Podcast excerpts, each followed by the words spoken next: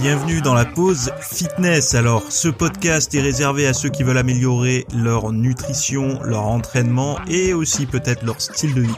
Donc, pour tous ceux qui me suivent depuis quelques temps déjà, vous pouvez me laisser une petite évaluation sur la plateforme de podcast de votre choix. C'est ce qui m'aide le plus. Allez, on démarre l'épisode.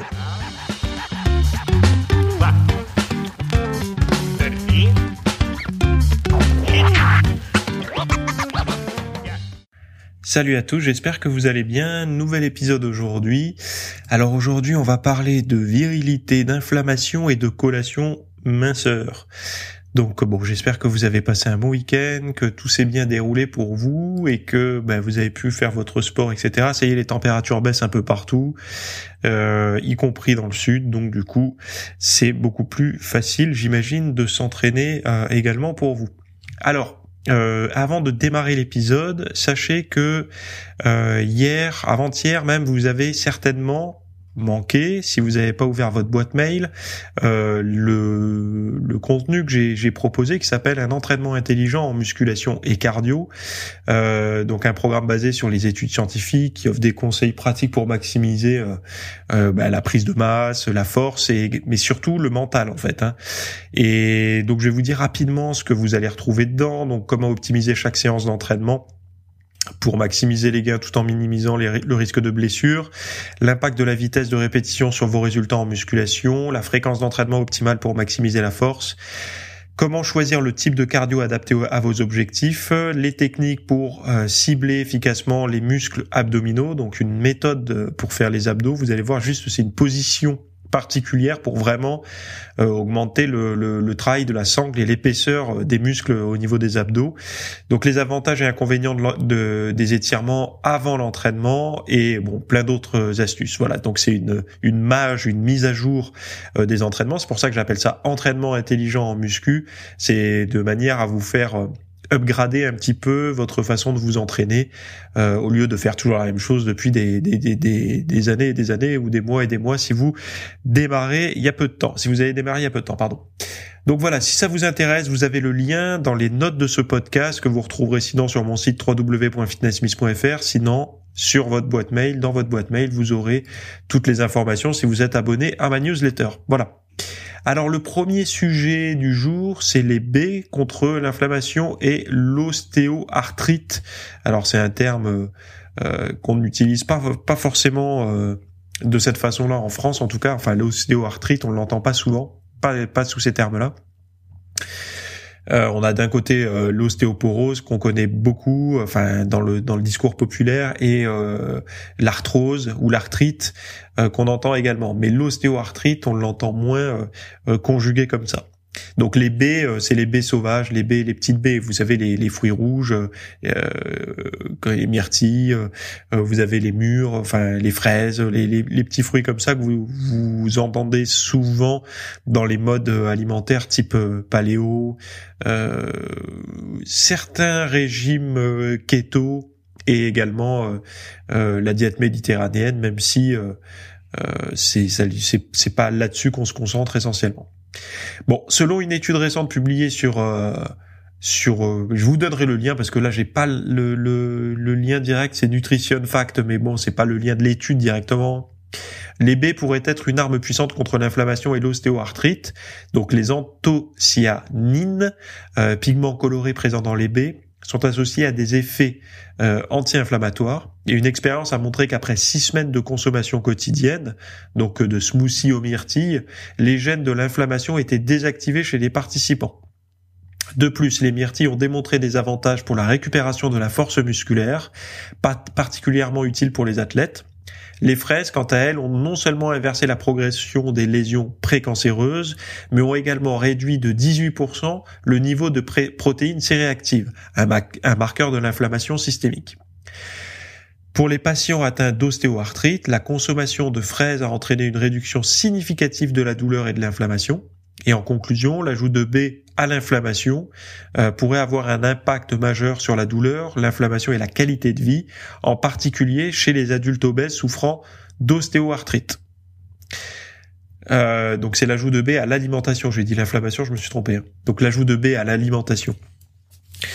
Euh, bon, je sais pas comment vous les consommer. Alors, sous forme de smoothie, ça dépend ce que vous allez mettre dans votre smoothie. Le problème des smoothies, c'est toujours la même chose. Alors moi, je suis pour hein, la consommation de baies sauvages. J'ai pas attendu cette étude pour en consommer. Euh, les myrtilles, euh, moi, c'est surtout les myrtilles. Euh, les framboises aussi, j'adore ça, mais c'est surtout les myrtilles euh, qui que je vais consommer. Euh, j'ai pas attendu cette étude pour, pour, pour le savoir, mais c'est vrai que les smoothies, il y a du pour et du contre. La première chose, c'est savoir ce que vous allez mettre dans votre smoothie.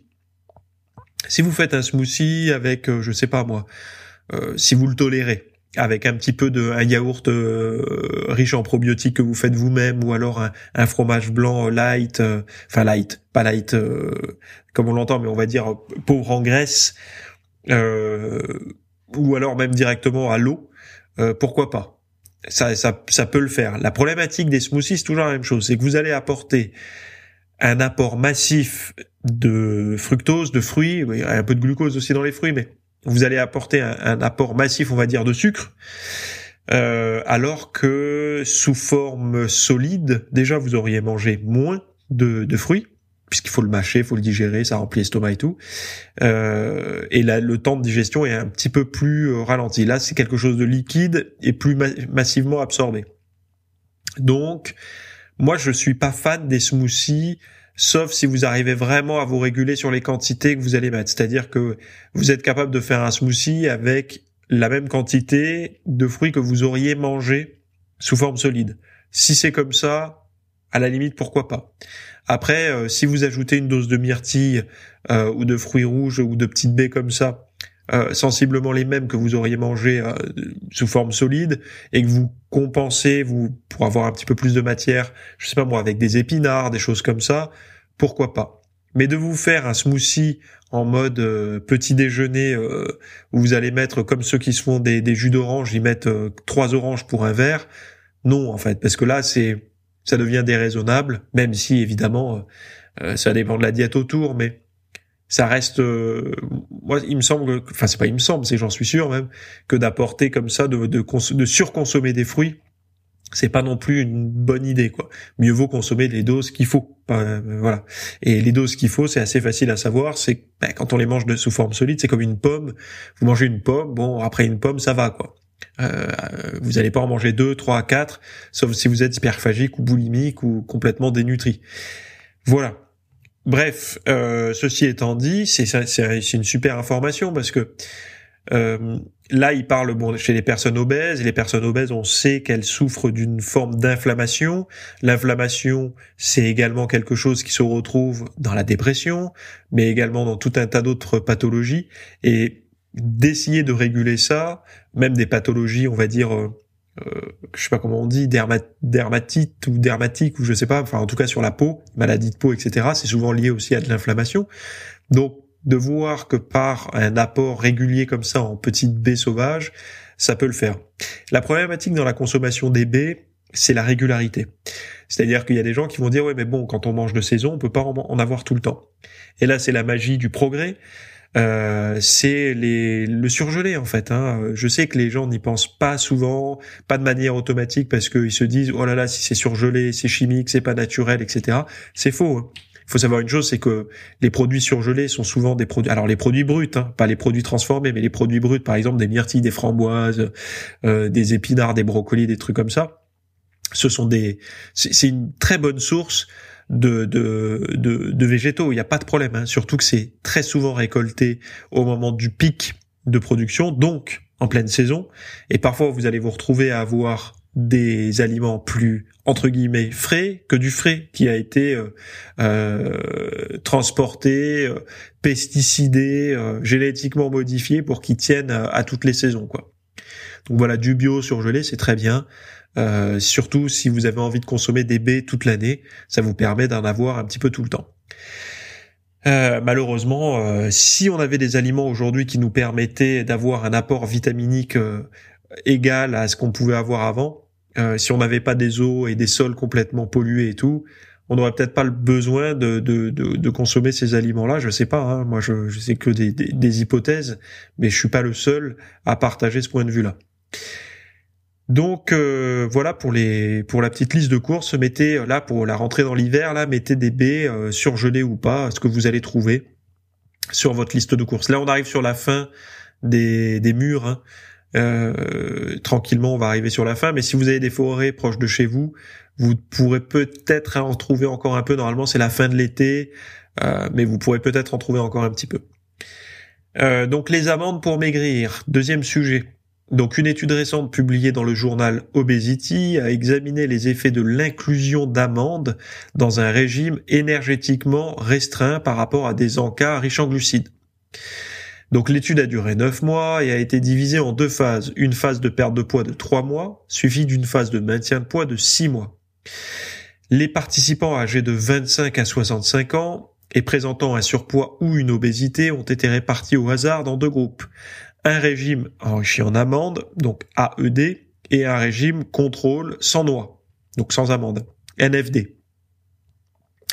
Les résultats ont montré que les deux groupes ont perdu du poids pendant les deux phases, avec des améliorations similaires dans la composition corporelle et les paramètres cardiométaboliques.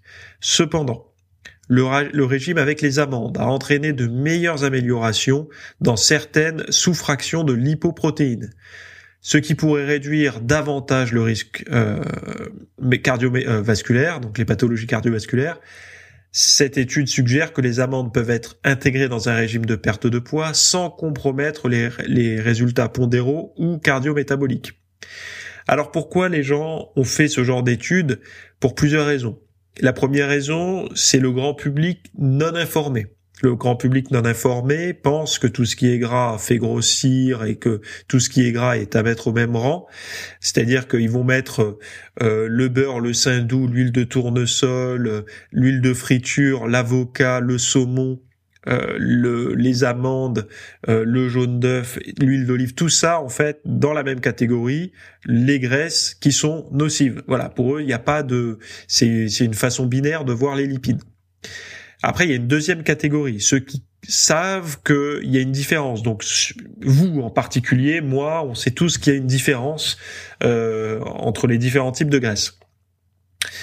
Mais il y a quand même une certaine euh, résistance à en consommer quand on souhaite faire un régime. Est-ce que oui ou non on peut manger des amandes en collation euh, Bon, ce que ça montre là, c'est que si vous êtes en hypocalorie, de toute façon, amande ou pas amande, le poids va descendre.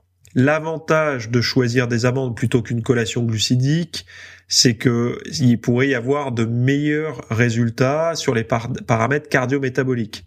Donc c'est là où ça devient intéressant puisque la santé cardiovasculaire c'est quand même plus intéressant à maintenir sur le long terme qu'une petite satisfaction de consommation d'une barre euh, au glucides par exemple. Parce que le discours environnant c'est quoi? Si vous faites un régime, à partir du moment où vous êtes en hypocalorie toute la journée, vous pouvez très bien consommer une barre de céréales de la marque qui que vous aimez, vous pouvez consommer euh, une pizza, vous pouvez consommer euh, un sandwich, du pain blanc, tout ce que vous voulez. Vous en foutez du moment que vous respectez vos macros et que vous êtes en hypocalorie. Donc ça, c'est le discours séduisant, moderne euh, de la perte de poids qui est même euh, recommandé, euh, on va dire, euh, à un niveau au-dessus du grand public, c'est-à-dire au niveau presque médical. Hein. ce qui n'est pas faux, hein, encore une fois. évidemment, si vous êtes en hypocalorie, vous avez le droit de vous permettre certains aliments catégorisés comme entre guillemets malsains ou obésogènes, parce que vous êtes en hypocalorie, donc du coup, vous ne prendrez pas de poids, voire vous en perdrez. Sauf qu'après, en fait, c'est un petit peu comme une bagnole et le carburant que vous allez mettre dedans. Évidemment, si vous mettez du carburant de merde et de l'huile de merde dans un moteur, la voiture va quand même rouler, il hein, n'y a pas de problème. Sauf que la durée de vie du moteur va être plus courte. Pourquoi? Parce qu'il va y avoir une usure prématurée, une lubrification qui se fera moins bien, etc. Donc le moteur va perdre en efficacité, donc les chevaux vont baisser, la compression va baisser, enfin voilà toutes les toute, toute la combustion également le, le enfin beaucoup d'organes vont s'encrasser, etc. au niveau du moteur et euh, bah, vous allez avoir une détérioration à moyen long terme de des, performances et euh, de la durée de vie. c'est pareil sur l'organisme en fait. Si vous donnez un, carburant de mauvaise qualité, donc euh, typiquement c'est se baser uniquement sur les calories, c'est-à-dire on, on regarde pas l'intérieur de l'aliment, c'est-à-dire l'intérieur de ce qu'apporte un aliment, on regarde juste son son apport calorique et on et on va dire aussi son apport en nutriments, donc protéines, glucides, lipides, et on s'arrête là. On va pas au niveau en dessous euh, qui seraient les micronutriments, donc euh, quels sont les vitamines, les oligoéléments, est-ce que c'est un aliment transformé, est-ce qu'il y a eu des ajouts de matière, ben, on va dire qui sont euh, consommables, mais qui sont un petit peu euh, transformés, c'est-à-dire apportés par l'homme et qui ont rien à foutre dans l'aliment, eh ben toutes ces choses vont avoir des effets sur le moyen long terme. Ce qui veut dire que certains vont avoir des effets sur les hormones, d'autres vont avoir des effets sur euh, la, le, système cardiovasculaire, donc la rigidité artérielle, la, le, le comment dire le la fluidité euh, ou non du sang, la, la j'ai plus le terme là, c'est la structure endothéliale, je sais plus comment on appelle ça, mais là, vous savez la structure à l'intérieur des artères, des vaisseaux.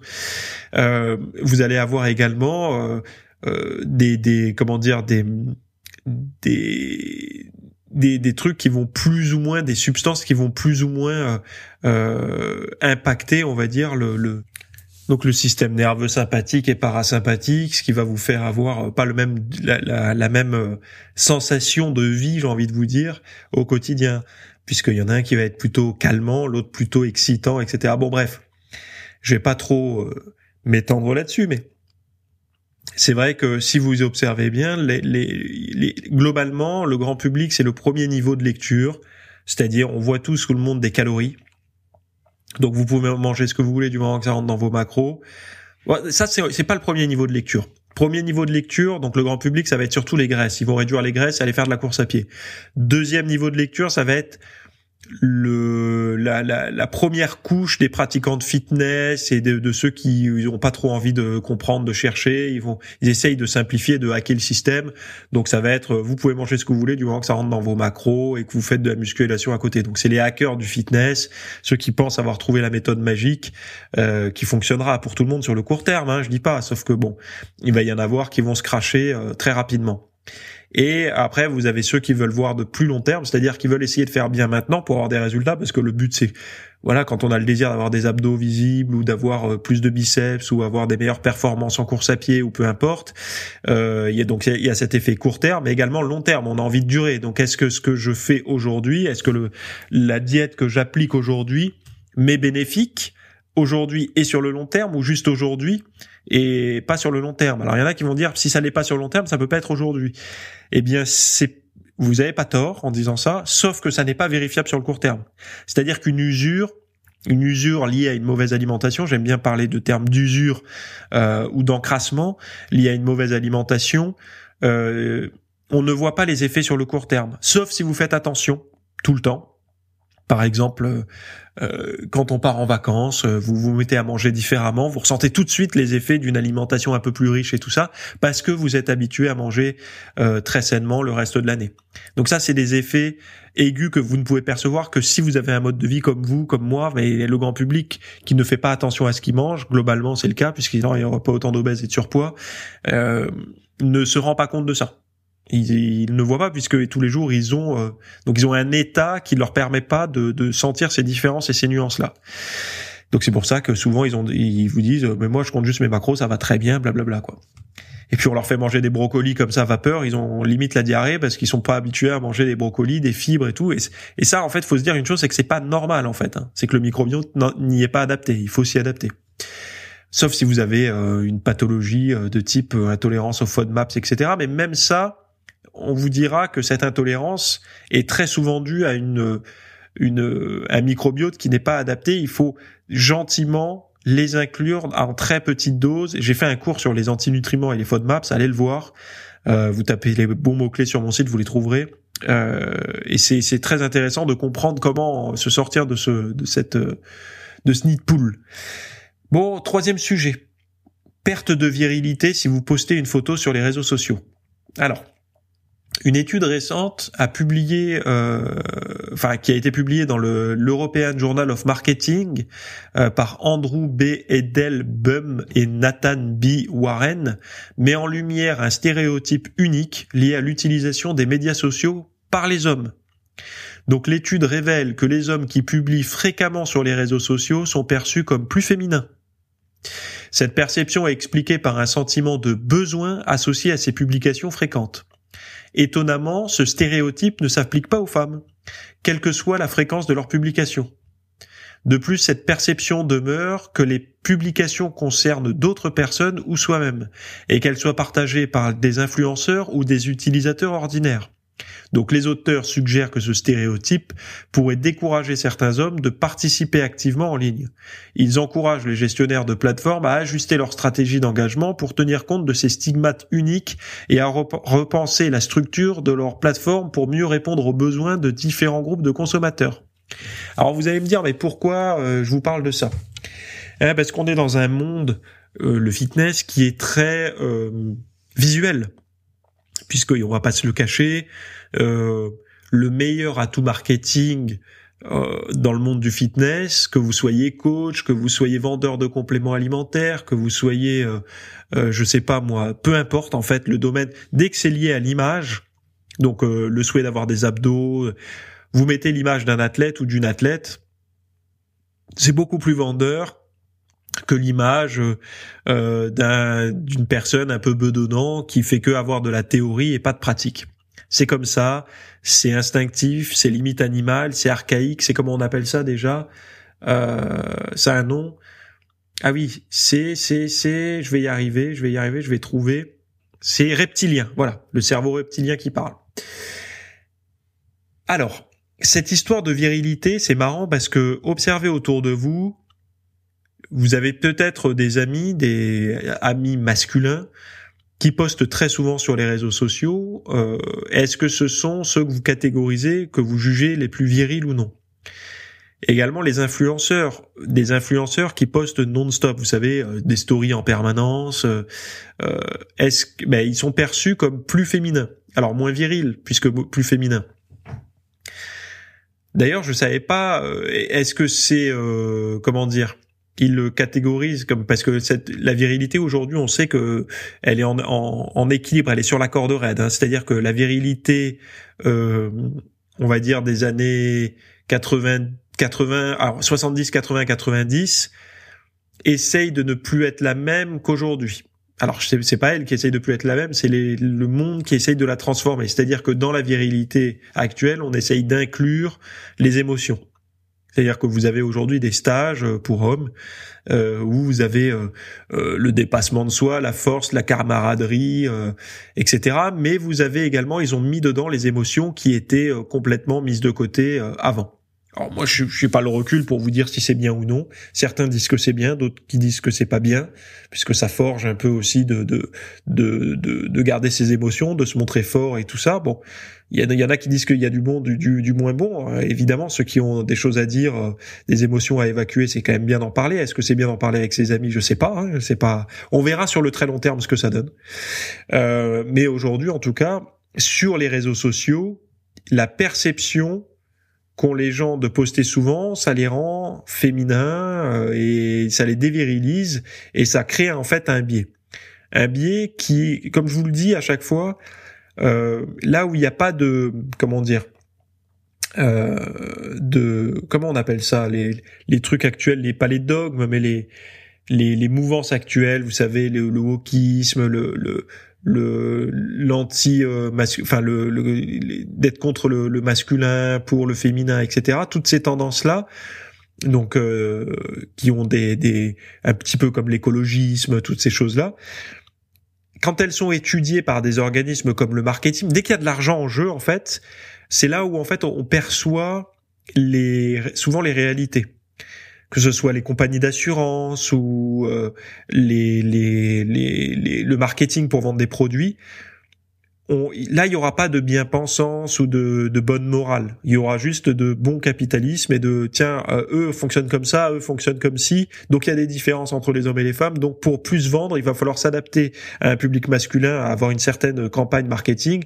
Et pour euh, plus vendre aux femmes, il faudra une autre campagne marketing. Donc du coup, pour eux, l'égalité, ils la voient pas, puisqu'il n'y a pas les mêmes publicités pour tout le monde. Donc on voit que dès qu'il y a de l'argent en jeu, dès qu'il y a des gros groupes, tout ça, ça disparaît. Et c'est vrai que il y a beaucoup de personnes euh, qui peuvent s'empêcher, on va dire, de partager sur les réseaux sociaux. Alors aujourd'hui, moi j'ai envie de dire, euh, euh, c'est pas plus mal puisque les réseaux sociaux, ça a quand même tendance à, à abrutir un petit peu. Il y en a trop et surtout les nouveaux sont très addictifs. Et je vous invite à essayer de faire quelques pas en arrière pour pour essayer de vous en détacher si vous le pouvez. Hein. Mais bon, après il y en a, je sais, c'est déjà trop tard. Hein. Ils sont déjà dans la dans le, la boucle de la dopamine, c'est foutu. Mais bon, si vous arrivez à faire des samedis, euh, j'avais lu, je sais plus ça où, mais des samedis, euh, je sais plus comment ils appelaient ça. J'avais lu ça dans un magazine, euh, des samedis sans de un Shabbat numérique, ils appelaient ça, je crois. C'était un magazine où il, euh, il faisait euh, zéro équipement euh, numérique durant une journée. C'est-à-dire que la personne n'avait plus de téléphone, plus d'ordinateur, plus rien en fait de numérique. Et je crois que le seul truc qu'il avait, il mettait sa puce dans un téléphone pas prépayé mais presque quoi un 3310 un truc comme ça juste en cas d'urgence mais sinon le reste du temps pas de smartphone etc et la personne disait qu'il s'en sortait très bien et que le, le, dimanche matin du coup il se sentait euh, beaucoup plus frais. Bon, je divague un peu, mais c'est là c'est pour les gens qui sont vraiment très accros au, smartphone. Euh, mais bon, il y a une autre catégorie, c'est les gens qui veulent vivre de leur euh, de leur passion, euh, qui peut être le fitness, par exemple. Vous êtes coach, et je sais qu'il y a beaucoup de coachs qui m'écoutent, mais vous avez un peu cette résistance de vous montrer parce que vu par les collègues, ah là là, il se la joue influenceuse, lui aussi, il se poste devant le miroir, machin, ça peut un peu freiner. Ben dites-vous une chose, c'est que euh, oui, euh, il y a, y a, y a ça se dit, ça se sait même dans le monde du marketing, mais euh, voilà, il faut soit vous lutter contre ça et vous y allez, parce que c'est qu'une perception. Hein. C'est pas parce que vous êtes sur les réseaux sociaux que vous êtes viril ou ou pas. Enfin, ça a rien à voir avec ça. Hein. C'est c'est vraiment une façon d'être au quotidien. C'est vous, c'est profond quoi. Mais il y a une perception après qui peut être euh, différente quoi. Donc si vous vous basez essentiellement sur le regard des autres, effectivement, vous serez certainement perçu comme moins viril euh, à poster en permanence sur les réseaux, mais en même temps, si c'est votre activité professionnelle, euh, eh ben ça serait bon de temps en temps de poster quoi quand même. Hein. Donc il faut réussir à trouver l'équilibre. Mais en tout cas, c'est étudié. Si vous vous le percevez comme ça, ben c'est normal puisque le marketing a fait des études et ils ont trouvé ça aussi. Et ce qui est intéressant, c'est de voir que ça ne marche pas chez les femmes. C'est-à-dire qu'une femme qui publie souvent ne va pas la rendre plus féminine, par exemple. C'est euh, c'est ce qu'ils expliquaient aussi. Euh, bon, est-ce que cette étude est morale? Cette observation est-elle morale pour la, société dans laquelle on vit aujourd'hui? J'en sais rien. À vous de le dire dans les commentaires. C'est pas à moi d'en juger. Et si ça vous intéresse de lire cette étude, vous avez le lien également dans les notes de ce podcast. Et euh, si vous avez envie justement de vous créer un entraînement intelligent en musculation, en cardio, euh, allez voir ce que j'ai sorti ce week-end. Alors, les méthodes traditionnelles. Euh, qui vous disent de vous concentrer uniquement sur des exercices spécifiques. C'est-à-dire, par exemple, globalement, hein, euh, soulever de terre, développer couché, squat. C'est ce que va vous recommander 99% des programmes sur Internet et des YouTubeurs. il faut faire ça et tout. Euh, la science moderne, donc celle qui observe la science du sport, la science euh, des athlètes, etc., N'oubliez pas que derrière ça, il y a beaucoup d'argent. Quand je dis derrière ça, c'est pas derrière les youtubeurs et tout, il y en a aussi, mais derrière la science du sport, il y a beaucoup d'argent. Quand les gens disent oui, mais la science du sport, c'est bateau, c'est pas vraiment des athlètes, c'est le tout venant, etc. Euh, il y a des études, oui, en médecine du sport sur le tout venant, comme vous dites, mais surtout, sur des athlètes. Pourquoi? Parce que les athlètes, il y a énormément d'argent en jeu. Je vous garantis que celui qui arrive à rendre une équipe de foot plus performante, c'est pas des dizaines d'euros supplémentaires ou des petits partenariats de de un poste contre 500 euros euh, de, de la dernière protéine en poudre en story Instagram. Hein. C'est des millions, voire des milliards hein, en jeu. Donc euh, non, il y a des études sérieuses sur la médecine du sport et les athlètes et les façons de s'entraîner. Et la science moderne montre que la clé réside dans une approche beaucoup plus variable que euh, squat soulevé de terre développé couché. Et c'est en fait la, la, nouvelle saison euh, de l'espace VIP, c'est là-dessus que je voudrais me baser. C'est-à-dire qu'il va y avoir des contenus comme d'habitude, mais je voudrais également euh, partager ce que j'ai appelé les entraînements intelligents, c'est-à-dire des manières de faire avancer votre entraînement, de le faire progresser en parallèle des dernières nouveautés au niveau de l'entraînement. Parce que la méthode la plus simple de clore le débat, c'est de dire de toute façon, squat développé couché, soulevé de terre, c'est la base et on n'avance plus. Ce qui permet en fait à plus avoir besoin de se former. En fait, on, fait ça pour tout le monde, aller la même ordonnance et en avant. Je suis pas d'accord avec ça. Je suis pas le seul, mais on n'est pas nombreux à avoir cette approche-là. Et euh, bah, je vous recommande d'aller voir justement le lien qu'il y a dans les notes de cette émission. Sinon, je vous souhaite à toutes et à tous une très bonne semaine. On se retrouve euh, mardi prochain pour le nouvel épisode. Allez voir ceux que vous avez en retard et allez yeuter un petit peu sur mon site toutes les dernières nouveautés. C'est www.fitnessmiss.fr. Salut Merci d'avoir écouté cet épisode. Alors, avant de partir, j'avais juste quelque chose à vous partager. Euh, c'est vrai que euh, vous avez peut-être des temps morts à meubler, euh, que ce soit des temps de trajet dans les transports en commun, du cardio un petit peu long sur sur un tapis de course, ou alors tout simplement envie de de remplacer les programmes que vous avez la, la soirée pour de l'apprentissage. Vous êtes peut-être adepte des émissions, des documentaires, des reportages, etc.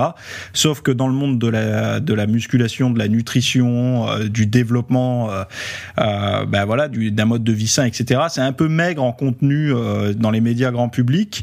Et donc, ce que je vous propose moi personnellement, c'est d'aller faire un tour dans la dans la bibliothèque que je. Alors, c'est un Netflix version fitness privé qui vous coûtera moins cher qu'un lavage auto rouleau par mois. et là, vous avez vraiment tous les sujets. Alors, c'est plein de cours hein, que je propose. Il y en a déjà plus de 300.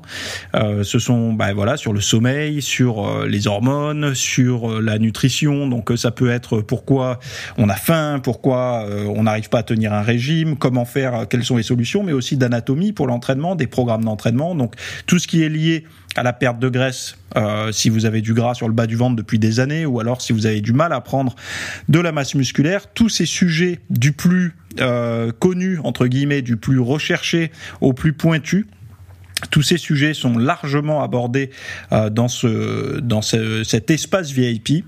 Donc euh, pour rappel, pour y accéder, vous avez un lien en description. Si vous le trouvez pas, vous allez sur www.fitnessmiss.fr et euh, vous faites devenir membre. Voilà, il y a, y a, vous trouverez sur le site et vous accédez à ce contenu caché que vous pourrez écouter partout. Voilà, je vous laisse ici. Très bonne fin de journée à tous.